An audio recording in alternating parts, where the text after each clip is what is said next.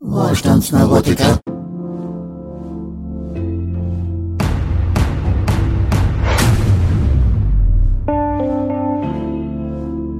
Man kann sich ja auch anschauen, was hat, was ist, wie lange ging, ging 68, ging auch nicht so lange. Ja.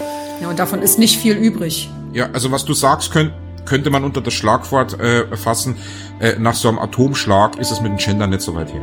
Ja, das stimmt. Ja. Ja, Atomschlag ist aber eh nicht so schlimm.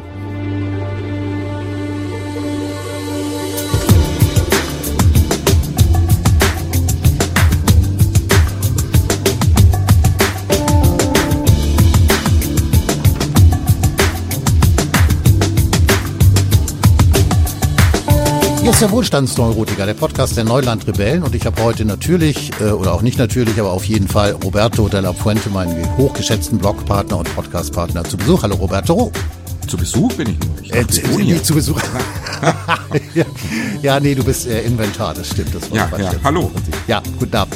Und wir haben heute einen weiteren Gast und damit geht's schon los. Äh, haben wir jetzt einen, einen weiblichen Gast, haben wir eine Gästin. Es ist alles so schwierig. Auf jeden Fall haben wir heute äh, das erste Mal in diesem Talk, in diesen Plauderrunden, äh, eine Frau zu Besuch und darüber freue ich mich ganz besonders. Anke Behrendt, hallo. Hallo. Hi, Anke. Hi, Roberto. Weißt du, was ich mir seit ich klein bin wünsche?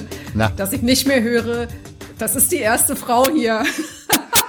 Und jetzt fängst du direkt damit an. Ja. Äh, ich, Wobei ich glaube, er schummelt, er schummelt ein bisschen. Wir hatten auch schon Frauen. Ja, ja, ja. Ich habe ja extra, ich habe extra gesagt, in diesem Talk-Format hatten wir Ja, keine. okay, wir haben natürlich. Interviews mit mit Lisa Fitz und mit Ulrike Gero und ach, ich weiß nicht mit wem noch. Also auf jeden Fall, da kommen schon einige Frauen zusammen. Aber in diesem in diesem Format, in dieser nun leider nicht. Also da musst du jetzt durch. Ich schneide das auch nicht raus, ich lasse es einfach drin. Auf jeden Fall freuen wir uns beide riesig, dass du dabei bist und ich stelle dich mal so in zwei, drei Sätzen vor und dann steigen wir direkt ein in das beziehungsweise in die Themen, äh, die wir so zu besprechen haben. Du machst, Anke, äh, irgendwas mit Medien. Und du bist darüber hinaus Autorin und schreibst für unterschiedliche Plattformen, die durchaus wahrscheinlich auch unseren Hörern bekannt sein dürften. Wir machen jetzt mal keine Werbung oder machen wir das doch? Ich weiß nicht, Anke, was, Schade was eigentlich. meinst du denn? Ja, ich weiß es auch nicht. Also ach, kann man schon sagen, kennt doch jeder. Also, ja. Ja, dann äh, du schreibst also für Abolut unter anderem, du schreibst für ähm, ehemals Rubicon, das heißt jetzt äh, Morgenmagazin oder so, ne? Wie heißt das jetzt? Mann, Nova. Ach so, ja. Ja, sie, sie, sie kennt auch den, den Redakteur vom Overton Magazin. Ah ja. Genau, genau, den kenne ich auch. Genau. Novo-Argumente habe ich ein paar Texte und ich habe auch ein paar Monate für den demokratischen Widerstand gearbeitet, aber dann irgendwann aufgehört. Richtig, richtig. Für den hast du geschrieben und äh, äh, deine Texte werden dann teilweise auch auf Radio München zweitverwertet, beziehungsweise da dann vorgetragen oder besprochen. Das ist auch sehr interessant. Also so viel erstmal zu dir. Ein tolles Feature zu Star Trek gibt's bei Radio München. Ja, das stimmt. Das stimmt. Großartiges Feature. Okay. Dankeschön. Gerne. Ach so, das ist von dir, Anke? Ja, das von mir. Ah, okay, gut. Ähm, bitte schick mir den Link. Die, das packen wir dann unter den Podcast. den machen wir unten Fall. drunter. Ja, das war jetzt also die äh, Kürze, äh, die kürzeste Vorstellung, die ich mir ausdenken konnte. Möchtest du noch irgendwas ergänzen, Anke? Ja, ich bin aus Berlin und äh, Ach, wohne das aber merkt man jetzt gar- schon. merkt man gar nicht. ne? Ja, ja, ja, naja, und ich wohne in München, ha, naja. Das merkt man auch nicht. Das merkt man weniger, ja?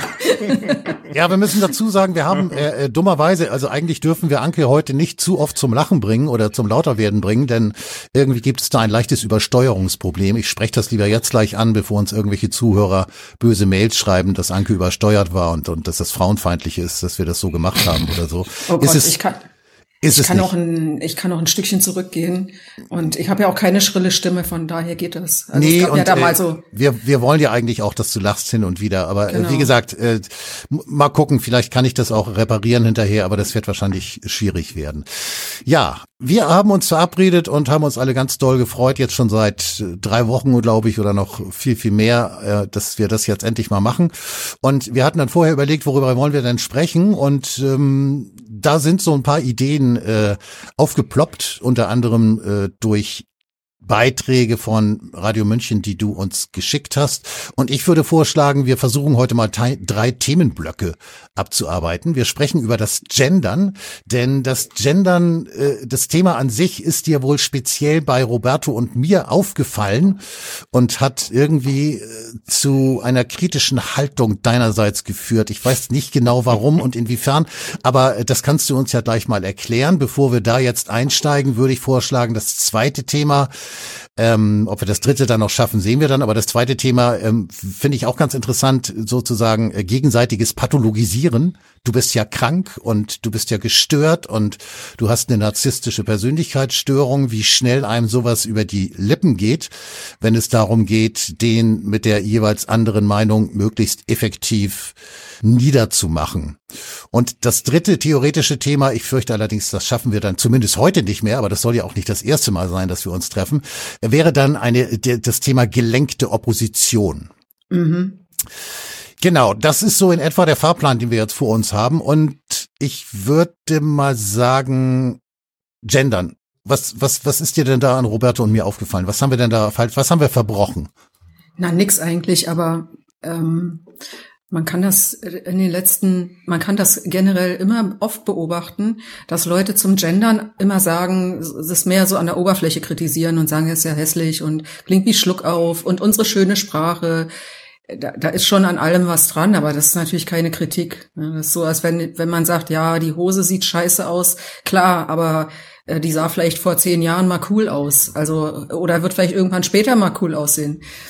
Und eigentlich, wenn man es kritisiert, könnte man schon ein bisschen mehr in die Tiefe gehen und an der Wurzel anpacken, nämlich fragen, was soll denn das überhaupt? Wo, ja. warum, welche, äh, welches Postulat steht dahinter? Was wollen dann denn die Genderer, die äh, Gender-Ideologen damit überhaupt erreichen? Und dann steht immer im, äh, steht immer im Raum, sie wollen Geschlechtergerechtigkeit. So, dann da fängt, fängt es dann schon an, zu, muss man fragen, welche Geschlechter meint ihr denn? Äh, welche Geschlechter hat man denn gemeint, als man mit, die, mit der sage ich mal, feministischen Sprache angefangen hat. Da hieß es ja erst, man will Frauen sichtbar machen. Da war auch durchaus was Wahres dran, weil wenn niemand von Nobelpreisträgerinnen redet, dann könnte der Eindruck entstehen, es gibt gar keine. Aber es gibt schon welche.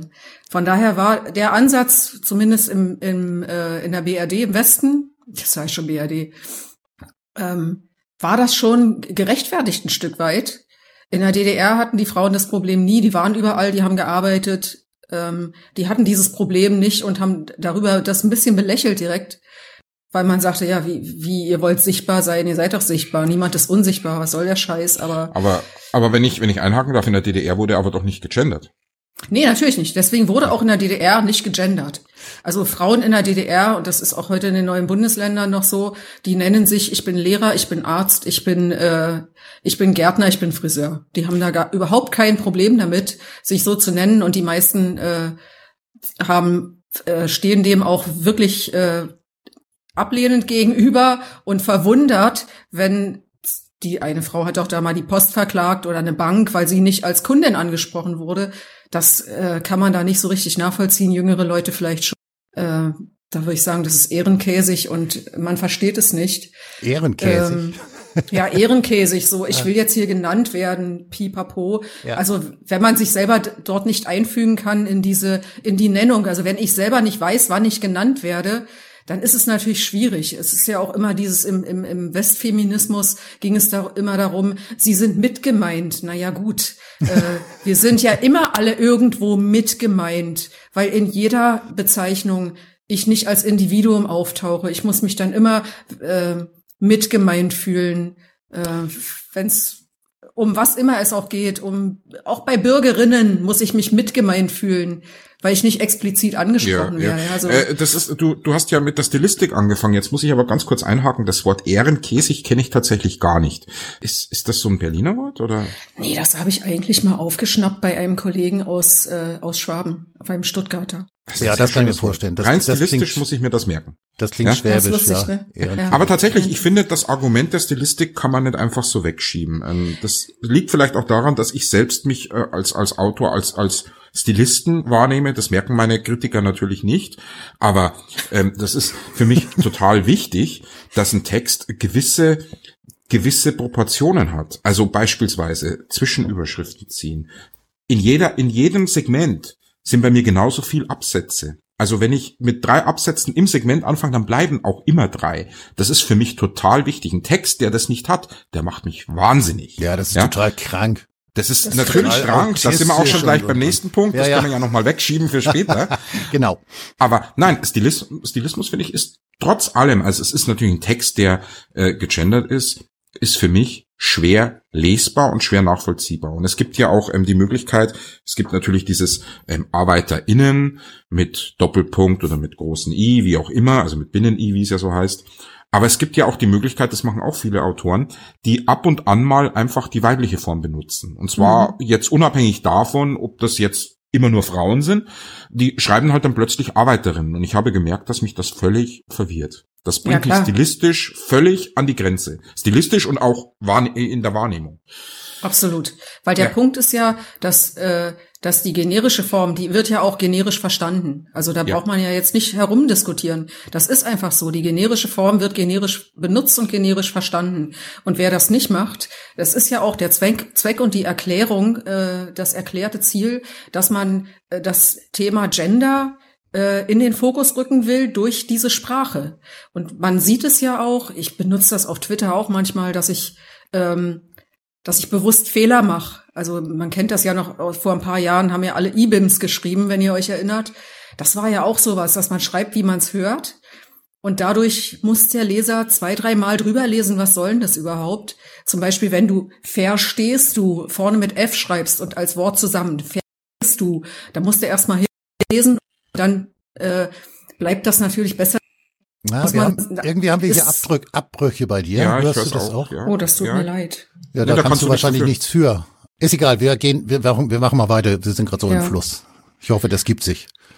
Also diese Aufmerksamkeitserzeugung auf das Gender-Thema in beliebigen Texten, das äh, finde ich ist der falsche Fokus, weil es darum eben nicht geht. Aber genau das benutzen sie und das ist eben auch der Zweck. Also dass man mit diesem Innen, mit diesem Gestotter, mit diesem Gestolper an der Stelle immer wieder den, den äh, Denkfluss sozusagen unterbrechen will für dieses Thema. Und das ist natürlich völlig cringe. Ja, das, ja, das will ja. keiner, das braucht keiner. Es ist überflüssig, es ist wie ein Rechtschreibfehler und von daher natürlich auch in der Form abzulehnen. Aber noch viel. Ja, bitte. Bitte, noch viel, viel manchmal, witziger. manchmal hake ich ein, aber das. Äh, ah, okay, nee, mach ruhig, mach ruhig, passt schon. Ähm, das, das eigentlich Witzige dabei ist, dass in, in der, im westdeutschen Feminismus man vom ursprünglichen Gedanken, man will Frauen extra nennen, nun durch diese ganzen, über die ganzen Nennungen und die ganze, die ganze Evolution dieser Gendersprache nun mit dem Innen am Ende doch wieder bei einer generischen Form angekommen ist, die man schon vorher hatte, nämlich mit dem generischen Maskulinum. Und Ehren, ehrenkäsig, wo wir da wieder sind, will man das aber nicht. Aber letztendlich ist es eigentlich ein Treppenwitz. Man hat sich einmal im Kreis, äh, also um 360 Grad gedreht, wie Frau Baerbock sagen würde. Man ist wieder bei einer generischen Form, die aber nun hässlich ist, linguistisch eigentlich auch abzulehnen. Aber inhaltlich äh, hat man im Grunde jetzt wieder das Gleiche, weil die vielen Geschlechter, die man erfunden hat, waren natürlich mit der weiblichen Form nicht abbildbar. Und auch mit, mit dem Stern und mit dem Binnen-I und Pipapo, das ist natürlich alles, das sind alles Hilfskonstruktionen. Und das Innen ist natürlich auch eine Hilfskonstruktion. Ja, das stimmt. Es ist aber doch auch so, ich weiß gar nicht, es gab doch immer so Umfragen, 80 Prozent oder so sind gegen Gendern. Das kommt ja nochmal dazu, wenn du dann natürlich einen Text genders oder vielleicht, wenn du es sogar in der Sprache machst, das machen ja auch viele, dann hast du eigentlich also die 80 Prozent fallen dir jetzt nicht weg als als Zuhörerschaft oder als Leserschaft, aber wenn allein die Hälfte, dann sagt du, ich habe ich hab schon die Schnauze voll nach dem ersten Satz und die dreht sich um. Ähm, warum tut man das? Warum gibt man sein Publikum so weg? Das muss man doch nicht tun.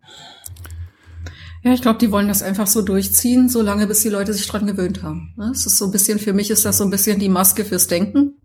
Und die wird einfach verordnet und das wird dann einfach gemacht. Ähm, weil zurück kann man nicht. Klar, man könnte schon, natürlich, man ja. kann immer zurück. Aber die Leute sind ja ideologisch so verbohrt und die glauben an das Gute. Und ich meine, jeder weiß, dass man Gerechtigkeit nicht herbeisprechen kann. Wenn es so wäre, weißt du, wenn man, wenn es jetzt sicher wäre, man könnte sagen, ey, es ist safe, wir haben Beweise dafür, dass man durch Sprechen Gerechtigkeit äh, äh, her herbeiführen kann, dann wären wir doch, wäre ich doch die Letzte, die es nicht macht. Dann würde ich doch sagen, wenn es so einfach ist. Aber so einfach ist es eben nicht. Aber die Symbolpolitik ist, ist immer das Einfachste und, und deswegen wird es perpetuiert bis zum Überdruss. Ich ja, hoffe ja auch, dass es sich irgendwann mal erledigt, aber. Ja, also das ist meiner, das ist meiner Meinung nach sowieso das, äh, das größte Problem bei dieser ganzen Genderei. Also beim Stilistischen bin ich erstmal bei Roberto. Ich äh, gendere tatsächlich äh, kategorisch aus Prinzip nicht.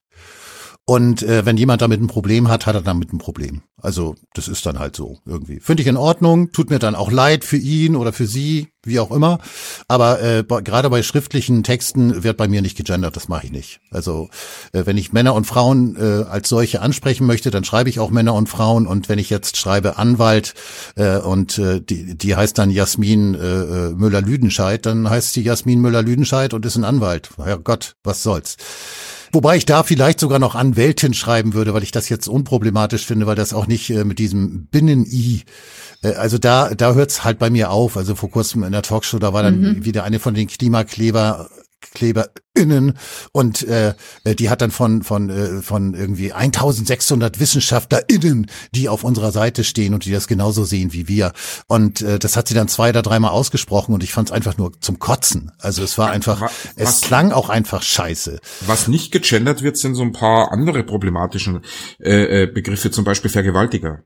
Ja, also ja, höre ich selten VergewaltigerInnen. Ja. Ich höre auch selten, es gibt aber auch VergewaltigerInnen, das ist natürlich anders, aber es gibt's.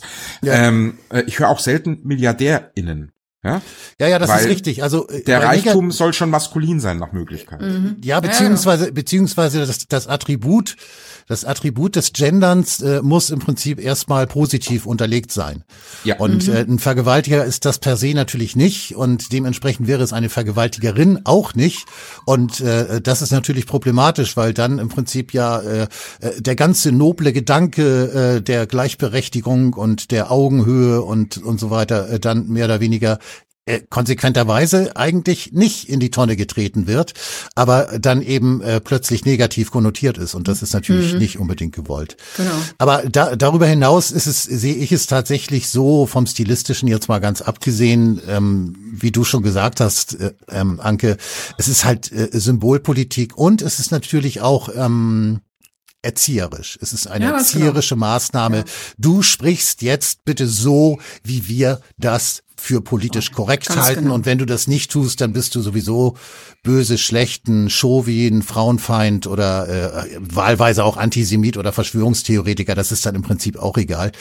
Und ähm, auf diese Art und Weise lasse ich mich nicht erziehen. Das mache ich nicht. Und mhm. äh, da ist es mir dann auch egal, ähm, wer das sagt oder äh, wer der Meinung ist, dass ich da jetzt im Unrecht sei oder so. Äh, wie gesagt, sie, die Leute können das so sehen und sie können das auch verurteilen. Und sie können auch sagen, ich lese deine Texte nicht mehr oder so. Und dann sage ich, alles klar, äh, musst du ja auch nicht, ist ein freies Land, ne, das kann man eigentlich auch so nicht mehr sagen, aber ihr wisst, was ich meine. ähm, ja. Und äh, dann äh, passt das, aber ich lasse mich da nicht äh, irgendwo reinpressen. Und und diese ja. diese diese Regenbogenfarbe äh, Fahne, äh, die ist ja die ist ja im Prinzip ein schönes Symbol und stellvertretend für diese ganze äh, erzieherische äh, äh, Symbolpolitik, die letztlich aber zu keinerlei Verbesserungen irgendwo beiträgt, äh, sondern im Gegenteil eigentlich die tatsächlich zu kritisierenden Mängel äh, schlicht und ergreifend in den Hintergrund drängt. Also Absolut. mir fällt da wirklich immer die alleinerziehende Mutter ein. Die hat nichts davon, ob es jetzt 72, 74 oder 8990 Geschlechter gibt. Das bringt der nichts. Solange die einfach zu wenig Geld hat, bekommt, verdient, was auch immer, ist das Problem nicht gelöst. Und es ist auch nicht gelöst, wenn man in Berlin eine Regenbogenfahne naja, es, am Reichstag man, ist. Man könnte auch so sagen, wer am Monatsende oder wenn das Monatsende schon droht, kein Geld mehr hat, der weiß im Grunde gar nicht mehr, ob er Männlein oder Weiblein ist. Nein, und es interessiert ihn auch nicht. Es interessiert ihn ja, einfach eben, nicht. eben, natürlich, ja. natürlich. Er guckt auch nicht in die Sterne und guckt sich irgendwie Sternbilder an oder fragt sich, äh, wie viele Galaxien es wo vielleicht noch geben könnte. Das interessiert ihn alles nicht. Der überlegt sich, okay, ähm, das ist heute meine letzte Scheibe Brot. Kaufe ich mir jetzt morgen dann Neues oder oder vielleicht doch Kaffee, damit ich morgens äh, besser wach werde oder so. Das und ist ja das grundsätzliche Problem der Wokeness, wenn man so möchte. ja, natürlich. Und es ist ja nichts anderes als Wokeness, diese ja. Genderei. Also für ja, mein Empfinden. Na, ist es auch. Also man, man, äh, man spürt die Absicht und ist verstimmt, ja. Also diese, dieser Impetus der Volkserziehung, da hat da keiner Bock drauf. Es gibt ja auch stilistische Sprachveränderungen, die auch abscheulich sind sozusagen und die man einfach mitgemacht hat. Ich erinnere mich an Macht Sinn, sagen heute alle. Ja, und vorher hat man eben gesagt, es hat Sinn. Ich finde es furchtbar. Ich sag's Ja, bis heute keinen nicht. Sinn. Ja, ja, es ergibt das- keinen ja, Sinn und so ja. weiter und so fort. Ja, aber macht Sinn. Das rieselte dann irgendwann mal in die Sprache. Das ist aber eine Dynamik in der Sprache. Ja, genau. Das war dann, das war dann mehr oder weniger, ähm, ja, wie soll man sagen? Es war nicht erzwungen. Das hat sich einfach so durchgespielt. Ja, wie viele andere so- Sachen auch. Ja, oder Dinge, die früher mit F und jetzt mit V geschrieben. Diese Floskel verwende ich nie, macht Sinn. Das ist, ich bin einmal als junger Autor darauf angesprochen worden, dass das falsch ist und so. Heute beachte ich das sehr, das mache ich einfach nicht mehr. Ja, ich habe die Diskussion vor zehn oder ach ja vor zehn Jahren irgendwie mit einer Texterin geführt. Da habe ich irgendwie auch gesagt, macht Sinn und äh, die war dann auch äh, empört und sagte, wie kannst du als als äh, Schreiber, äh, wie kannst du das so verwenden? Macht Sinn, äh, gi- gibt's nicht und ist falsch. Es gibt nur ergibt Sinn oder oder äh, vergleichbar. Das hat mich damals allerdings eher dazu gebracht, dann doch wieder macht Sinn zu sagen. Und ich meine, es ist ja auch so, wie du sagst, Anke, also bestimmte Dinge, äh, die entwickeln sich und vielleicht sind sie im ersten Moment äh, gar nicht in der Sprache vorhanden und werden dann über Zufälle oder Literatur, Kunst oder was auch immer irgendwie in die Sprache eingeführt und dann äh, Englisch. setzt sich das, das so. Englische.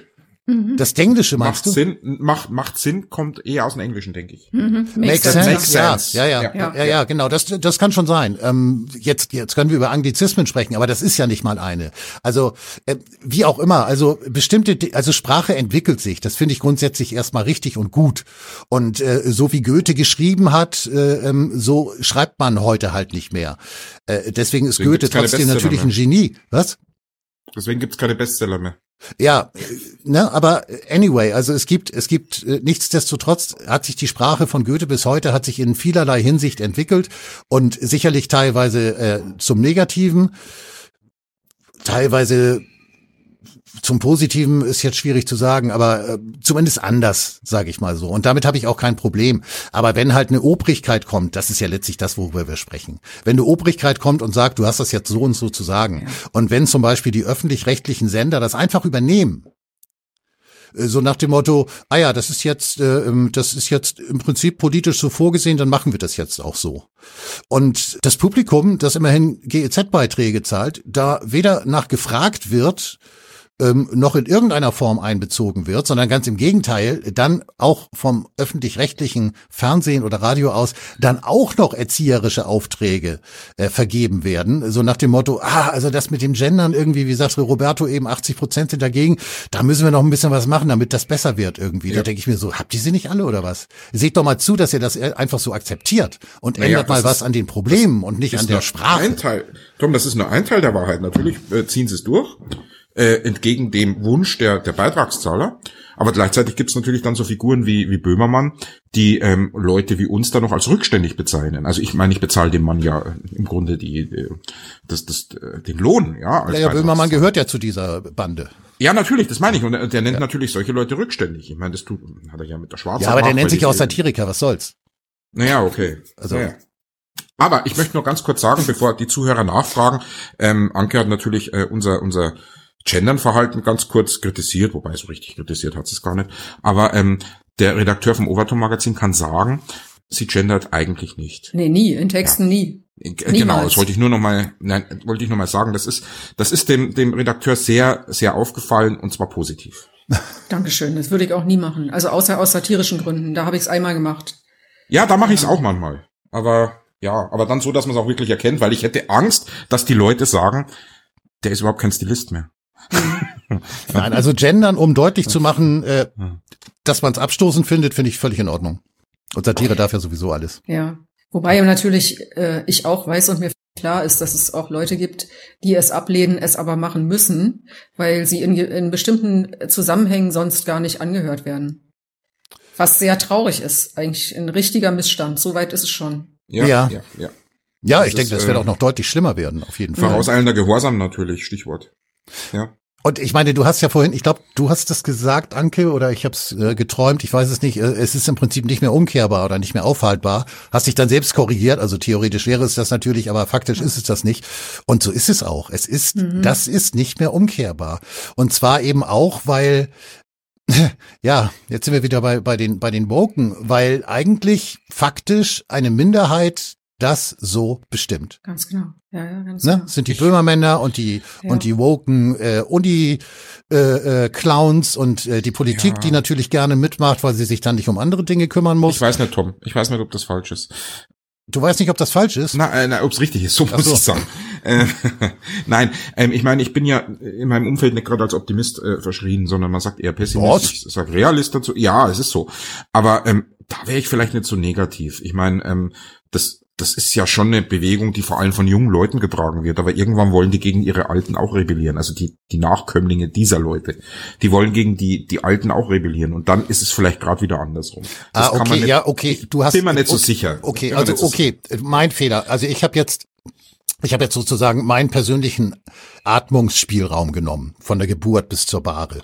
Ja, okay, okay, okay. Und ähm, aber darüber hinaus, es kann natürlich sein, dass in 30, 40 Jahren womöglich das Thema dann doch wieder durch ist. Aber vielleicht sogar Äh, auch ist eher. jetzt für mich heute nur nicht so interessant, weil ich davon dann nicht mehr so wahnsinnig viel haben werde. So. Ich kann mir gut vorstellen, dass das auch eher äh, aufhört, äh, weil es tatsächlich, ich sehe das tatsächlich als ein, als ein Generationenproblem und wenn die Leute erstmal, äh, sagen wir mal, ne, äh, in ihrem Leben andere Prioritäten haben, dann hört das vielleicht auch wieder auf.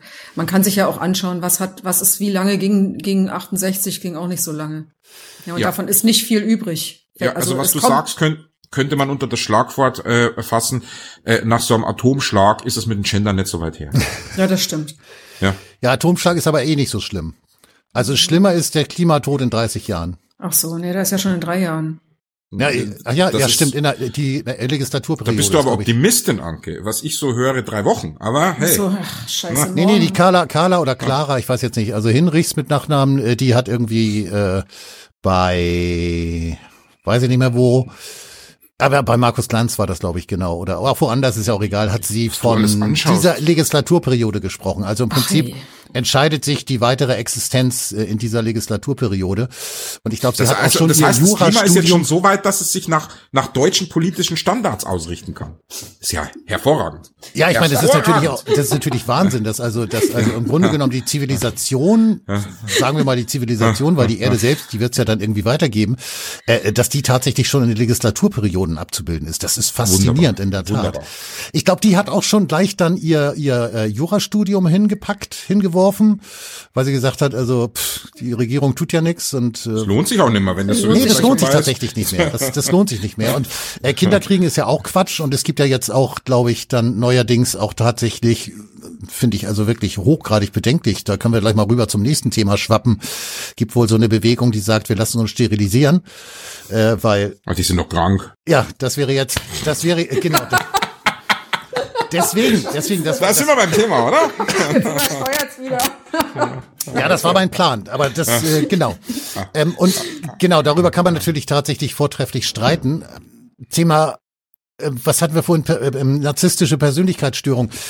Ah, da muss ich natürlich ganz klar mich schuldig bekennen. Du hast in dem Beitrag, der äh, auf Radio München vorgelesen bzw. vorgetragen wurde, eben auch von dieser allzu schnellen Ferndiagnose, Ferndiagnosen sind sowieso schwierig, von der Ferndiagnose persönlich äh, narzisstische Persönlichkeitsstörung gesprochen, was natürlich dann als Waffe äh, gebraucht und missbraucht wird. Und ich habe tatsächlich vor kurzem in einem Artikel über Annalena Baerbock äh, genau diese Diagnose aufgestellt, aufgemacht. Ähm, ich neige dazu, äh, da auch dabei zu bleiben, aber vielleicht können wir ja trotzdem mal rüber switchen zu diesem Thema Pat Pathologisierung. Mir, mir fällt es schon auf, der dass du das Gegenseite. gelegentlich mal machst, Tom. Ich glaube, ich glaub, du bist irgendwie krank. Das war krank. Ja, äh, hängt vielleicht auch mit meinem pädagogischen, sozialpädagogischen Hintergrund zusammen oder so. Ah, ich weiß es okay. nicht, dass ich dann Oha. da ab und zu mal über die Stränge schlage. Allerdings, ähm, wie gesagt, was Baerbock angeht, äh, kann ich nicht mit Bestimmtheit sagen, dass die Diagnose der narzisstischen Persönlichkeitsstörung korrekt war. Ich kann aber mit Sicherheit sagen, dass etwas ganz gehörig faul ist an dieser Frau. Sagen wir es mal so. Ja, ja, sicher. Ich, ich versuche immer, ähm, bin ja so ein bisschen so ein Peacemaker. Ich versuche mich immer hineinzuversetzen oder, oder mir zu überlegen, gäbe es denn eine Situation, in der andere mich vielleicht als äh, gestört, krank, geisteskrank, irrsinnig, sonst wie bezeichnen. Das fing eigentlich an, als alle immer sagten, nee, der Lauterbach, der ist krank und der lügt auch und der ist total krank. Also der, der hat ja die Vollpanne, so, ne? Und lügen tut er wie gedruckt. Und das weiß der auch. Und da dachte ich mir, Moment mal, ja, das kann schon sein, aber stell dir mal vor, ja, jemand, nehmen wir mal einen Großkopfhacken, nehmen wir mal Elon Musk, ja, stößt zufällig auf dich und sagt, ey, nur du kannst, nur du kannst mir helfen. Deine, was auch immer, Memes, Podcasts, sonst was, sind so geil. Ich habe genau auf dich gewartet. Pass auf, hier ist deine Mission, du rettest die Welt. Wäre das denkbar, dass ich alles reinhänge und dass ich Dinge tue, von denen andere sagen, sag mal, die ist doch, die hat doch einen Knall. Touché. Und da, ja, und da ist ja. mir aufgefallen, ja, das würde es geben. Und das müsste nicht mal Elon Musk kommen, sondern das wäre auch in, in viel kleineren Fällen möglich, dass ich denken würde, ey, komm, koste es, was es wolle. Am besten wenn mein Gehalt. Wenn ich die Welt retten muss, ja, dann ja, rette ich sie ja, jetzt. Und ja. wenn ich dafür mal rein taktisch Dinge sagen muss, äh, die vielleicht nur das halbe Bild äh, darstellen, ja, dann würde mir das nicht mal auffallen, sondern ich wäre so davon überzeugt, dass ich sagen würde, ey, come on, koste es, was es wolle, ich rette jetzt die Welt. Ja, da muss ich aber Einspruch erheben. Ja, mach mal. Dann. Äh, ja, ich bin überrascht, dass ich das so einfach kann jetzt. Äh, äh, der, der Punkt, also was du, was ich habe eben äh, Touché gesagt. Der Punkt, du hast natürlich recht mit dem Beispiel, das du jetzt gebracht hast, ob es jetzt Elon Musk ist oder nicht. Da hat dann jeder seinen persönlichen Liebling, bei dem er schwach werden würde. Aber der Vergleich oder die Brücke rüber zu Lauterbach funktioniert insofern nicht, als dass du unterstellst, und da gehe ich definitiv nicht mit, dass er es wirklich gut meint. Das tut er nicht. Das glaube ich tatsächlich auch nicht. Wobei ich Ja, das ist aber ein ganz wesentlicher Punkt. Also ich glaube schon, dass Anke da einen ganz, einen ganz wichtigen Punkt angesprochen hat. Das ist überhaupt keine Frage, ja. dass wenn man, wenn man von etwas äh, oder von jemandem, der etwas ähm, als Idee entwickelt hat, wenn man von dieser Idee so begeistert ist und der Meinung ist, äh, dass man damit wirklich viel, viel Gutes bewegen kann, äh, dass man dann auch tatsächlich ja irgendwann durch so ein durch so eine Art äh, Fachlichkeitsnebel stochert und eigentlich überhaupt gar nicht mehr sieht, was man da womöglich mit gutem Willen aber letztlich schlechtem Ergebnis anrichtet. Und bei Lauterbach ist es ja nun so, der ist ja seit, ich glaube, äh, ich weiß gar nicht, wann war Ulla Schmidt Gesundheitsministerin? Weiß das jemand von euch? Ja, bestimmt schon 10, 15 Jahre her oder so, ne? Mhm. Ähm, ja, ja. Und mit ihr begann ja, begann ja gewissermaßen der Ausverkauf des Gesundheitssystems und immer mit im Schlepptau am Schwanz hinter sich hergezogen sozusagen, äh, hat sie Karl Lauterbach. Ah. Und äh, diesbezüglich ist der wirklich ein ziemlich schlimmer Finger.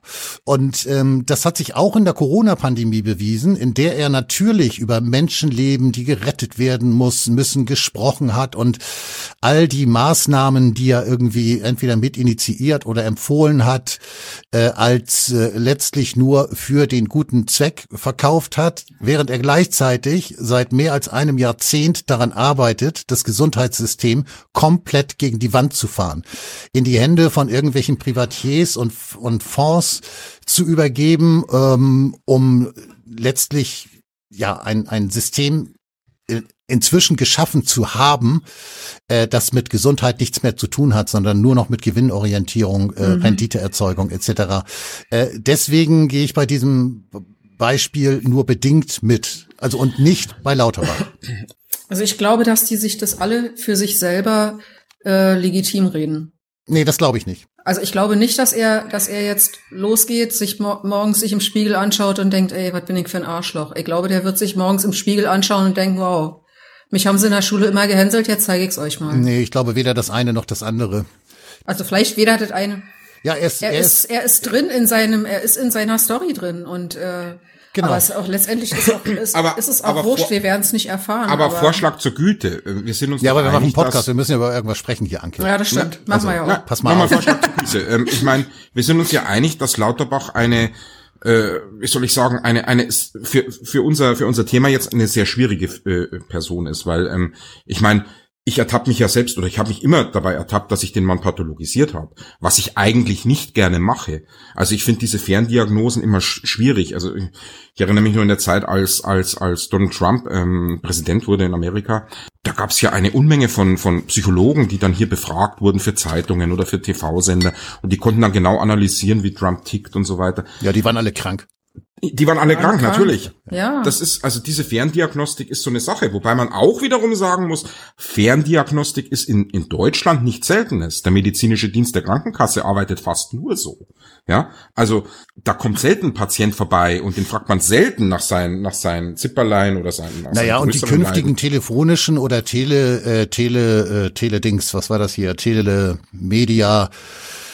Nee, es heißt irgendwie anders, ich weiß es nicht. Jedenfalls, äh, Tele, also Beratung am Bildschirm weiß, oder am meinst, ja, Telefon. ja. Ah, Telemedizin, ja. ja, Telemedizin, genau. Mhm. Jetzt habe ich es, Ja. Dankeschön. Ähm, das soll, das soll und wird aus Kostengründen natürlich mal wieder ja auch in Zukunft erheblich zunehmen. Also von daher Ferndiagnosen äh, sind problematisch, da stimme ich euch zu. Sie werden aber, und das ist durchaus problematisch, aber wir sprechen ja heute nicht über das Gesundheitssystem, äh, sie werden natürlich auf die, ich nenne es jetzt mal äh, äh, bisschen provozierend, Volksgesundheit einen negativen Einfluss haben. Definitiv, weil natürlich unglaublich viele Ferndiagnosen in Zukunft gestellt werden, beziehungsweise bestimmte Diagnosen nicht mehr gestellt werden, weil sie einfach nicht lukrativ sind. Da habe ich also ganz, ganz persönliche Erfahrungen mitgemacht inzwischen in vier verschiedenen Krankenhäusern, von denen eines wirklich einen sehr, sehr guten Job gemacht hat. Vier Krankenhäuser übrigens innerhalb eines Zeitrahmens von vier Wochen. Und die anderen drei äh, schlicht und ergreifend ähm, eine, ja, man muss es so sagen, Arbeitsverweigerung an den Tisch, auf den Tisch gelegt haben, was damit zusammenhing, dass die Diagnose, die sie hätten stellen müssen, einfach nicht lukrativ war. Also, wir, wir, wir, wir sind aber trotz allem gerade auf Abwägen. Das ist ja, wir sind auf Abwägen. Thema. Ich- Es tut mir leid. Ähm, ja, ja. Es ist, es ist ja so schrecklich einfach, ähm, mein Gegenüber als krank zu, zu bezeichnen. Ja, Ja, genau. Äh, da muss ich mich nicht auseinandersetzen mit ihm. Er hat ja sowieso einen Defekt und überhaupt. Ähm, er ist auch gar nicht selbst. Eigen, aber das, das Komische ist, man macht ihn trotzdem dafür verantwortlich. Wenn es wirklich so wäre, dass er krank wäre, dann müsste man ja sagen, ja, der Mensch kann ja gar nichts dafür. Die arme Sau. Ja, eigentlich ist er raus aus seiner Verantwortung. Ja, das ist dann aber auch schon wieder herablassend. Also, das ist sehr schwierig. Sehr schwierig. Ja, ja, ich will damit sagen, die Logik bei der Pathologisierung ist ja so, ich pathologisiere ihn, mache ihn aber trotzdem verantwortlich dafür. Wenn er aber doch krank ist, ja, dann kann ich ihn nicht dafür verantwortlich machen. Für Krankheit kann keiner was. Ja? Naja, die es Logik geht wäre dann, dass man sagt, okay, der arme Mensch. Ja, na gut, es geht natürlich beim Pathologisieren äh, des anderen auch darum, sich selbst zu erhöhen, nicht nur den Ja, anderen zu erniedrigen. Ne? Ganz genau. Ja, ganz genau. Das ist nämlich so ein bisschen auch das Problem dabei. Äh, es gibt ja ganz sicher gibt es äh, auf jeder Seite Spinner und Narzissten und äh, Leute, die ja Klimakleber, Hysteriker, was weiß ich, Phobiker, keine Ahnung. Völlig klar, ja, ist völlig klar. Unser Podcast heißt Wohlstandsneurotiker. Also, Ja, hallo? wie, ja, eben. Also meine, bitte. NeurotikerInnen. Neuro Nee, nee, nee, nee, ich nee, bin nee, heute nee. genderfluid. Ich bin heute mal Ah, okay, okay, gut. Oh, mein Nachbar Ja, bohrt. und der ja. Nachbar bohrt. Scheiße. Ja, der spricht mal einfach weiter. Ich, ich versuche es später rauszurechnen. Jetzt, Na, der Gibt's ist denn, jetzt, sag mal, gibt's denn in München keine, keine abendliche Ruhe? Ja, die haben hier oben Nach äh, die haben hier oben Handwerker. Ich habe gestern Morgen schon Ah. gesehen, da steht ein Auto vor der Tür und die schrauben da irgendwas, keine Ahnung, die Küche schrauben sie wahrscheinlich. ja, wenn das Firmen sind, da, das, da hast du keine Chance. Also wir Ja. hatten Die sind früher doch krank, sind doch die alle. die sind doch bei unseren krank. Nachbarn immer irgendwelche, Ja. irgendwelche Leute, die dann die Hecken geschnitten haben und Ja, so. Und das Wahnsinn. war dann eine Firma und dementsprechend konnten die auch Ja. ohne Probleme um fünf oder sechs Uhr morgens anfangen. Und du hattest keine Handhabe dagegen. Das Tja. kannst nichts machen. Kannst nichts Nee, machen. nee. Ja, das mit dem Pathologisieren ist eben so eine Sache, vor allem wenn man dann ganze Gruppen pathologisiert oder die gesamte Gegenseite pathologisiert oder gleich die gesamte Bevölkerung. Da gibt es ja dann auch so, äh, so Leute, so die was so gibt's doch in Deutschland nicht, Anke. Sowas gibt's Na doch doch, aber Ach, hallo? wo Na denn? klar. Na, Wo denn? Also, ich sag jetzt keine Namen, bei euch nicht. Aber das gibt doch, das gibt doch, nicht. Ne, aber Ey, Gruppen, je- entschuldigt, Querdenker, Querdenker waren krank. Ja, na klar, na ja, klar, aber die anderen auch.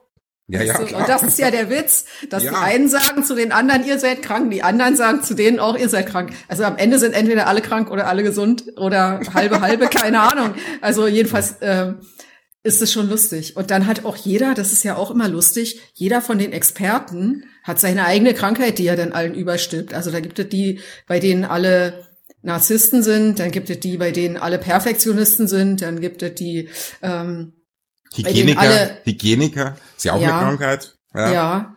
Auch alle, die, ähm, die alle traumatisiert sind. Das ist auch so eine Modediagnose. Alle sind traumatisiert. Und am Ja, besten ja, ja, vorgeburtlich traumatisiert. Dann denkst du dir, ja, okay, äh, wie ist denn das gegangen? Äh, Du hast Jetzt sind wir aber schon fast bei der gelenkten Opposition, glaube ich. Ja, du hast Ja. zum Beispiel überhaupt noch kein Gehirn, aber bist schon traumatisiert. Ja, Oha, da, da, äh, yo, das finde Naja, ich ich meine- zumindest schon seltsam. ich meine, weil Roberto gerade Querdenker sagte, also äh, das ist ja schon äh, auffällig gewesen, dass tatsächlich in der in der Corona-Episode jeder, der sich kritisch mit diesen ganzen Themengebieten auseinandergesetzt hat, schon pathologisiert wurde, zum Beispiel durch diesen Vorwurf Querdenker beziehungsweise Verschwörungstheoretiker. Das ist ja eine Pathologisierung. Denn der Begriff Verschwörungstheoretiker ist ja längst nicht mehr so ähm, äh, definiert, wie er normalerweise definiert sein müsste. Da macht sich jemand also Gedanken über zum Beispiel die Sprengung von Nord Stream 2 und überlegt sich, ja, also das kann einer allein nicht gemacht haben, das müssen schon mehrere Leute gewesen sein und dann sagen andere, ja, also die technischen Voraussetzungen sind eigentlich nur bei bestimmten Staaten erfüllt. Nicht mal jeder Staat hätte das machen können, sondern nur wenige auserkorene Länder sozusagen. Und ähm, diese, diese, diese Überlegungen, die man dann aufstellt, sind ja nichts anderes als eine Verschwörungstheorie. Eine Verschwörung ist ja nichts anderes als eine Gruppe von Leuten, die halt äh, sich verschwört, also gegen, gegen miteinander, um eben ein Verbrechen oder was auch immer äh, durchzuführen. Und von daher ist die, Genau. die Verschwörungstheorie als Begriff ja ein, ein, ein, ein völlig neutraler und, und, und auch sehr leicht zu, zu definierender Begriff. Der aber dann eben umgedeutet wurde. Jetzt können wir über die Geschichte sprechen und kann darüber sprechen, dass die CIA damit ja angefangen hat nach den 9-11-Geschichten oder ich Nee, glaube eher nach, nein, nach, nach Kennedy schon, glaube ich, Ja. genau nach dem Mord an Kennedy, ähm, dass sie halt diesen Begriff Verschwörungstheoretiker in einen neuen Zusammenhang gesetzt hat und äh, damit dann eben die die Leute, die sich einfach nur Gedanken gemacht haben, äh, in die pathologische Ecke gestellt haben. Ja klar, na das ist, da wirst du einfach in die, da wirst du wie neben so einen Stinkekäse gelegt im Kühlschrank und da kannst du gar nichts dafür. Dann kommst du raus und äh, riechst genauso. Ne? Dann Ja, ja. sagt man, ja, das sind hier die Flacherdler, die Chemtrailer, Pipapo, die glauben, Elvis leben mit, lebt mit Nazis auf der Rückseite vom Mond und so weiter und so fort. Ne? Naja, es, es wird ja suggeriert, wer an Verschwörung glaubt, der hat ja ein mentales Defizit. Der hat im Kopf irgendwelche Genau. Verknüpfungen, die nicht richtig arbeiten. Ähm, dieses wenn dann, also was in der Tagesschau kommt, das ist ja die richtige Verknüpfung, wenn dann. Aber du als Verschwörungstheoretiker, du hast da irgendwas ganz anderes. Du hast da völlig andere äh, Schlussfolgerungen und das ist mental, kann das nicht ganz gesund sein. Ja? Genau, und du hast auch noch andere Probleme, du bist äh, irgendwie unsicher oder dies, das. Ja, oder, ja, du kompensierst was. Das ist ja Ahnung, auch kompensierst was, genau. Ja. Das ist einfach auch so Selbsterhöhung. Das sind Erzählungen, mit denen sich die jeweilige Seite, die das benutzt, sich selbst erhöht. Ne? Ja, und das, ich meine, wir haben jetzt über sozusagen äh, das Große gesprochen, Kennedy Pipelines 9-11, aber es geht dann tatsächlich runter bis in die persönliche Diskussion. Ne? Ja, klar. Und ähm, das führt dann natürlich eben auch äh, sehr kleinteilig, aber eben doch großflächig dazu, dass Diskussionen nur noch bis zu einem gewissen Punkt und der ist, glaube ich, immer niedriger, niedrigschwelliger, äh, überhaupt geführt werden können. Das ist tatsächlich krank.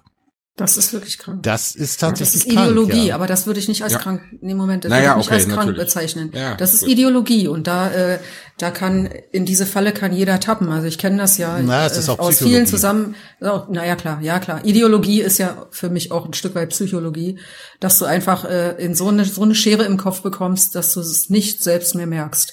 Und wenn du es den Leuten sagst, sie merken es trotzdem nicht.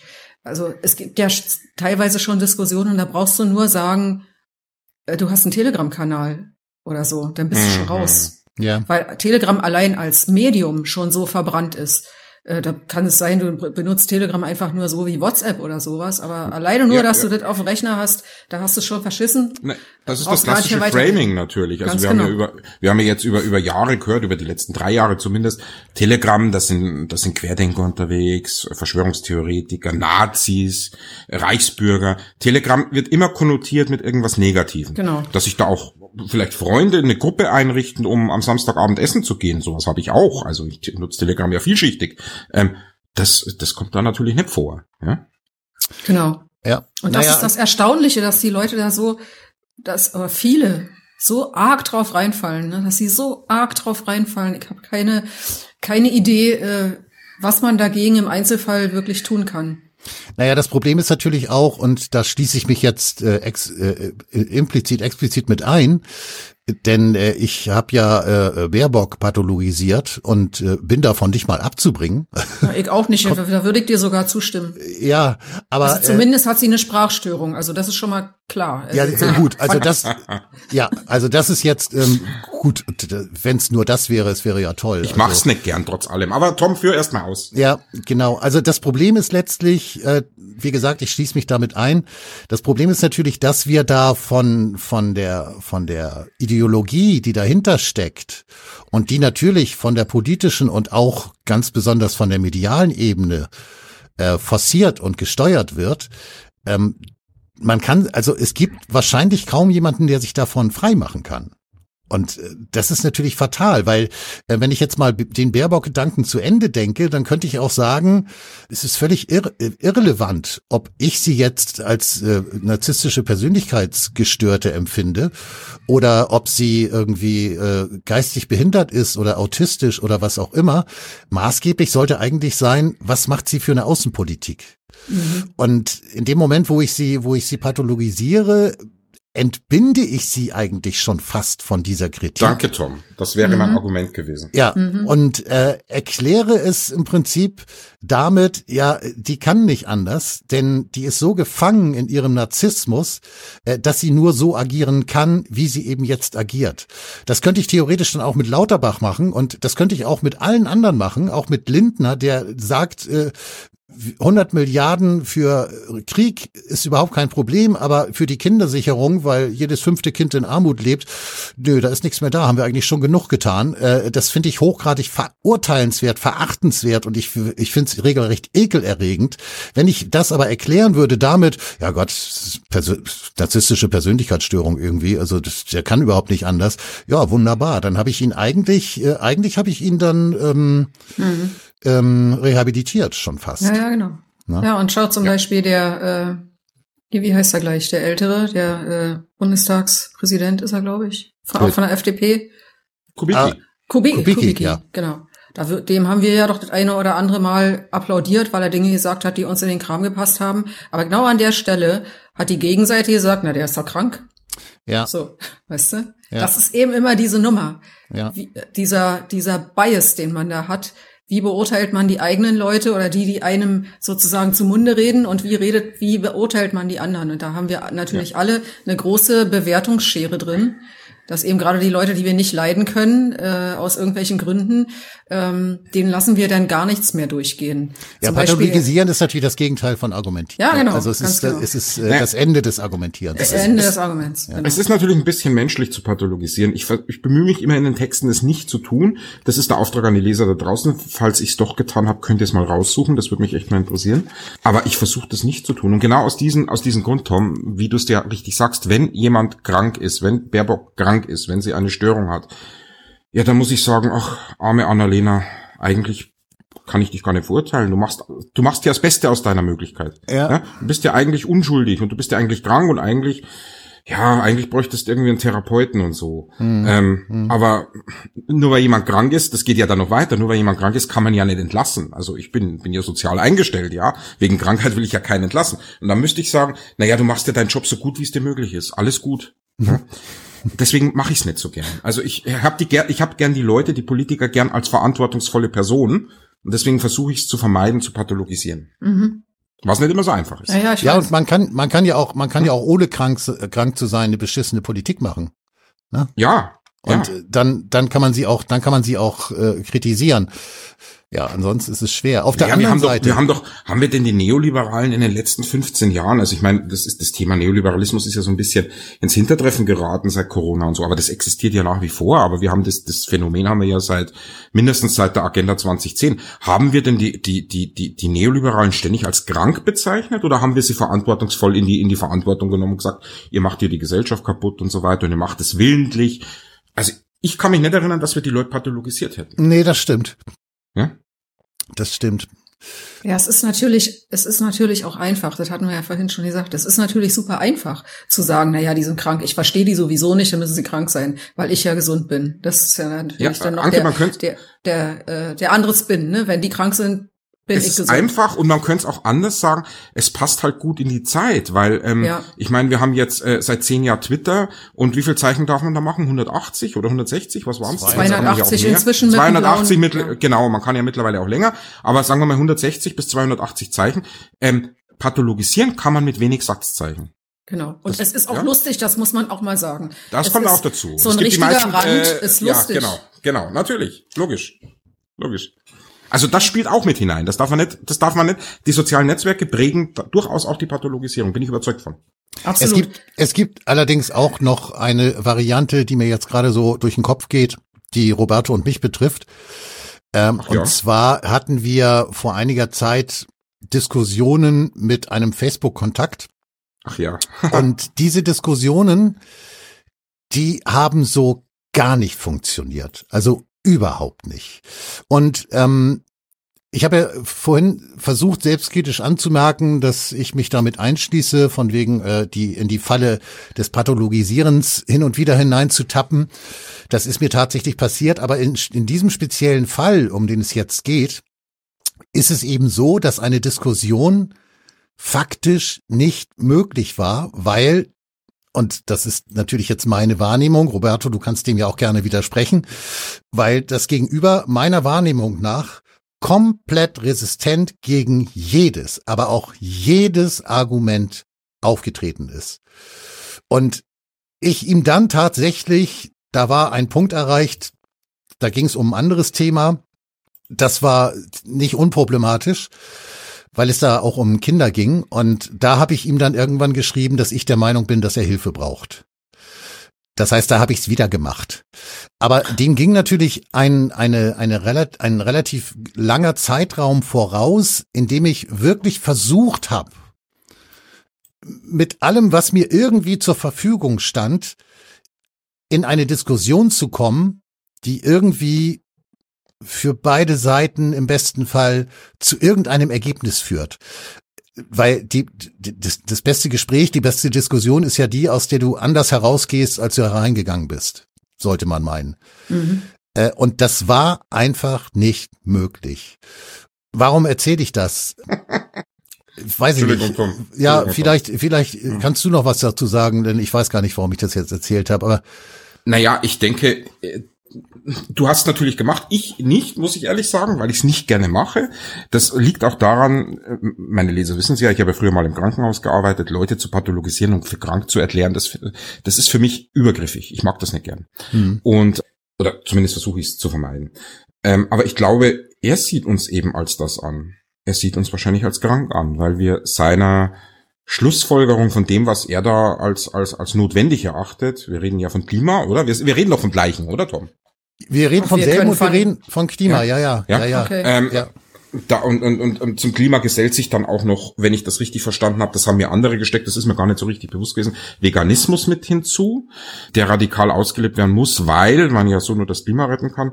Ähm, ich, wir, wir halten davon halt wenig und ähm, ja, ich, denk, ich denke, er sieht uns als krank an, Tom. Oder denkst du das nicht? Ja, ich denke, ähm, und jetzt können wir vielleicht Anke wieder mit ins Boot holen. Ich denke, das hängt tatsächlich auch wirklich mit dem Thema zusammen. Und ähm, so wie er argumentiert hat, so argumentieren letztlich ja auch die Klimakleber. Es geht im Zweifel um, das war auch bei Corona das Thema, es geht im Zweifel halt um Leben und Tod. Mhm. Und ich glaube eben, und da, da können wir jetzt wirklich nochmal drüber sprechen, ob das dann, ob das die, ob da eine Grenzüberschreitung zur Pathologie, zum pathologischen Verhalten stattfindet oder ob es was anderes ist. Ich glaube, in dem Moment, wo dieses Gefühl, wer jetzt nicht zu den Schlüssen kommt, zu denen ich gekommen bin, wer das Gefühl hat, dass diese Menschen im Prinzip den Tod quasi in Kauf nehmen. Das ist nämlich in letzter Konsequenz der Vorwurf an diejenigen, die es anders sehen. Mhm. Da ist es halt extrem problematisch und ich glaube auch, äh, dass dass eben äh, und das ist wahrscheinlich auch gewollt diese diese diese kategorischen diese kategorischen Ausgangs, äh, Ausgangssituationen, die, dieses äh, an Corona werden wir alle sterben und am Klimawandel werden wir alle sterben und äh, außerdem werden wir alle sterben, wenn Putin dann in Berlin einmarschiert. Es geht ja immer um existenzielle und um lebensbedrohliche Situationen. Seit Corona zumindest ist es ja tatsächlich so. Und dass daraus natürlich eben auch Standpunkte, die aufgrund von Ängsten entstehen, sich verfestigen ja. auf eine Art und Weise, dass irgendwann kein Diskurs mehr möglich ist. Und das finde ich wirklich erschreckend. Ist es auch, ja, absolut. Das ist genau meine Beobachtung. Genau meine Beobachtung. Und das ist ja auch beim, beim Transaktivismus genau das Gleiche. Da sagt man, wenn, äh, wenn du nicht einsiehst, dass das eine Frau ist, äh, dann bringen diese Leute sich um. So. Aha. Und äh, also da wird gesagt, hier, man muss Transkids helfen, man muss die behandeln, sonst bringen die sich um. So. Ende. Und da ist Ende, da kannst du nichts mehr diskutieren. Also jeder, der kommt, äh, jeder, der argument, argumentiert ja nicht. Jeder, der damit kommt, dass Leute sterben oder Leute leiden oder Leute äh, schwer krank werden oder so, hat sich ja im Grunde damit gegen jeden Einspruch äh, immunisiert. Dagegen kannst du nichts mehr sagen. Oder du bist ein Unmensch. Und das ist, und das ist schon quasi religiös, kann man sagen. Weil ja, mit dem gleichen Scheiß äh, kommen Religionen und sagen, wenn du das nicht machst, kommst du in die Hölle. Ja. So. Oder es kommen andere in die Hölle. Schönes Beispiel. Ich bin da ein bisschen abgehärtet, glaube ich, was das betrifft, weil ich tatsächlich eine Großmutter hatte, die streng katholisch war und die äh, mir genau solche Sachen immer gesagt hat. Als ich habe ja eine Tochter und als ich da seinerzeit keine keine Kommunion wollte für die Tochter, äh, da kamen dann so Sätze wie: Naja, wenn ich jetzt heute Nacht sterb, vor lauter Kummer, dann bist du schuld. Mhm. Ähm, ja, und ich habe da als, als Enkel immer ganz höflich gesagt, naja, Oma, wenn du dir das so zu Herzen nimmst, kann ich auch nichts dafür.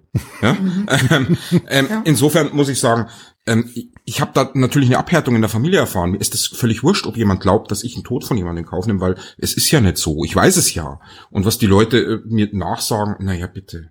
Bitte. Ja, aber das. Aber ich bin so. Ich kann das nicht für alle geltend machen. Nee, ich, ich wollte jetzt auch gar nicht aber sagen, sondern eher und.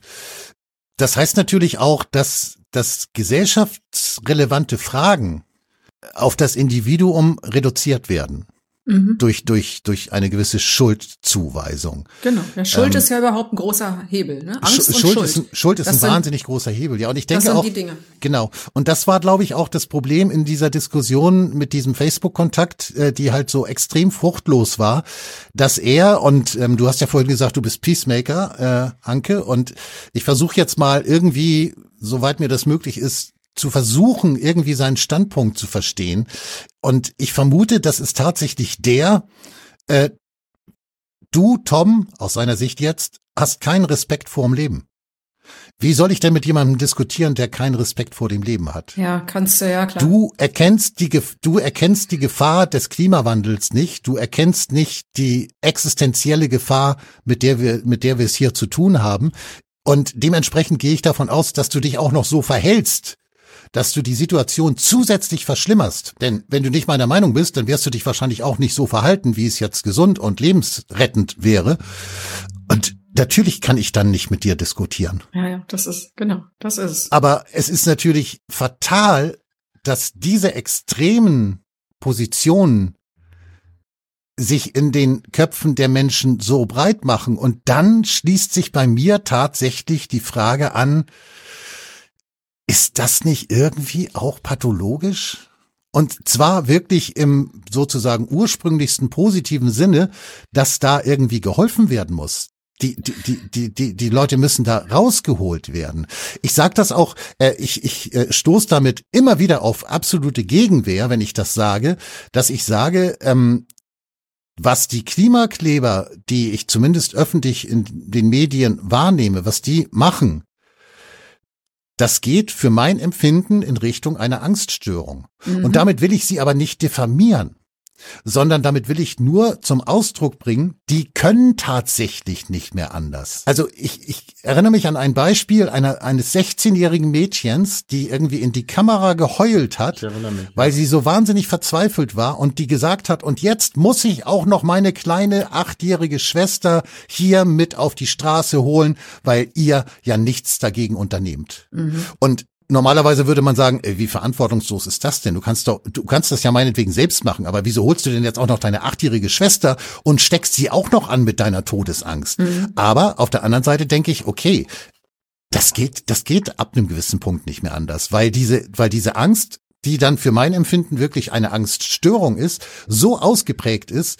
Und gerade, ich meine, machen wir uns nichts vor, gerade so im, im Alter zwölf bis, sagen wir mal, 20 oder meinetwegen vielleicht auch Mitte 20, keine Ahnung, wie lange das so heute dauert, äh, kommen natürlich auch noch äh, äh, Faktoren wie Pubertät etc. dazu. Ähm, die ganze Persönlichkeit ist noch nicht ausgereift. Das sind ja ganz normale Entwicklungsprozesse, die jeder junger Mensch im Prinzip durchmacht. Wenn die aber dominiert, begleitet und geprägt werden von einer mehr oder weniger ständigen Todesangst, ob jetzt in den nächsten drei Monaten innerhalb der Legislaturperiode oder auch in den nächsten 20 Jahren, was dann dazu führt, dass ich irgendwie die Schule hinschmeiß, meine, meine Ausbildung abbreche und Kinder setze ich lieber auch nicht in die Welt, das ist dann bin ich ja ein potenzieller Mörder, dann ist halt ein Punkt erreicht, an dem ich denke, okay, äh, diese Menschen brauchen Hilfe. Und von der Politik zum Beispiel bekommen sie sie nicht. Ganz im Gegenteil, weil sie nämlich im Grunde genommen willfährige Akteure sind auf einem Spielfeld, das wirklich gut bestückt ist. Ganz genau, es sind eigentlich sind's nützliche Idioten, die man dazu herangezogen hat. Ja. Das, das, kann man einfach so sagen. Finanziert, die wissen gar nicht, was da gespielt wird. Ja. Also ist klar. Und klar, die brauchen Hilfe. Also ich würde sagen, Sektenbeauftragter. Ne? Also wenn man jetzt jemanden hat, der bei den, bei den, bei den Scientologen ist, da würde man ja auch sagen, der äh, braucht ein Ausstiegsprogramm. Also nicht, dass die jetzt alle krank sind bei den Scientologen, aber da würde ich schon auch sagen, klar brauchen die Hilfe, na klar. Also ja. da muss die Realität zuschlagen, da muss man, die muss man konfrontieren mit, äh, ja, wie so ein, wie beim Angstkranken, wo man sagt, hier, schau, die Spinne beißt sich nicht. Und wenn du auf der Leiter stehst, passiert auch nichts Schlimmes. Ja. Also. Wisst ihr, was so richtig Fall. krank ist? Dass wir unser drittes Thema heute nicht mehr schaffen werden. Nee, das schaffen wir nicht mehr. Aber das habe ich ja schon angedeutet. Ja. Äh, nichtsdestotrotz, wir haben jetzt eine Stunde rum und ich glaube, es war, also für mein Empfinden war es sehr gut. Mir hat es großen Spaß gemacht. Ja. Okay. Jetzt noch die Frage, ob es Anke auch Spaß gemacht hat. Okay, wieso nur okay? Was ist denn das? äh, nee, ich, äh, ja, es, äh, es war mein erster Podcast, von daher. ja, also wir als wir als alte Podcaster können können durchaus sagen, also souverän. Genau. Dankeschön. Du kommst, du kommst wieder. Dankeschön. Ja, ja. Also ich bitte darum. Äh, also du kannst ja noch mal eine Nacht drüber schlafen und wenn du jetzt morgen früh zum Ergebnis kommst, also mit den beiden nie wieder. Dann sage ich, dass sie krank ist. Nee, das war doch lustig, oder? Ich fand's schon lustig. Ja, ich Am Anfang habe ich ein bisschen ja. dünnsches geredet, das kannst du wegschneiden. Nee, ich da war da so ein bisschen Laberababa, so ein bisschen. Blablabla. Unsere Hörer mögen den Dünnsches am allerliebsten. Ja, abgesehen Aber davon, jetzt hier, das schneidest du alle raus, ne? Nein, wir sind ja noch auf Was? Sendung. Wir sind oh noch auf Sendung. Natürlich. Wir sind doch nicht live. Nein, wir sind Nein, nicht live. das nicht, das nicht. nicht live. Ich weiß schon. live, sind wir, äh, live, live wäre dann wäre dann die nächste Stufe. Das machen wir dann beim nächsten oder vielleicht beim übernächsten Mal machen wir ein Livestream. Okay. Ja, ja. Okay. Ja, okay. Nein, ja, wirklich. cool, hat Spaß gemacht. Ja, fand ich ja, auch. auch. Und die gelenkte Opposition, die äh, sparen wir uns auf. Das ist auch nochmal ein sehr interessantes Thema. Und was du dazu so verfasst hast, äh, fand ich auch extrem interessant. Und dementsprechend haben wir jetzt noch ein bisschen Zeit, uns darauf vorzubereiten, Roberto und ich. Und dann treffen wir uns demnächst wieder und sprechen über die gelenkte Opposition. An dieser Stelle erstmal, Anke Behrendt, herzlichen Dank, dass du als Gästin bei uns warst. Danke, Anke. Ich danke euch, ja, dass ich da sein durfte. Ja. Das war uns eine Ehre. Es ein innerer Reichsparteitag, wie man so oh, schön sagt. Ein innerer Reichsparteitag, sehr schön, okay. Äh, ja, vielen Dank natürlich auch an alle Zuhörer. Wir freuen uns wie immer auf Kommentare, auf positive Rückmeldungen, auf negative freuen wir uns jetzt nicht, aber nehmen wir natürlich auch mit, wenn ihr das blöd fandet. Fandet? Wenn ihr es blöd fandet, sagt man das so? Mhm. Fand? Wenn ihr es blöd gefunden habt.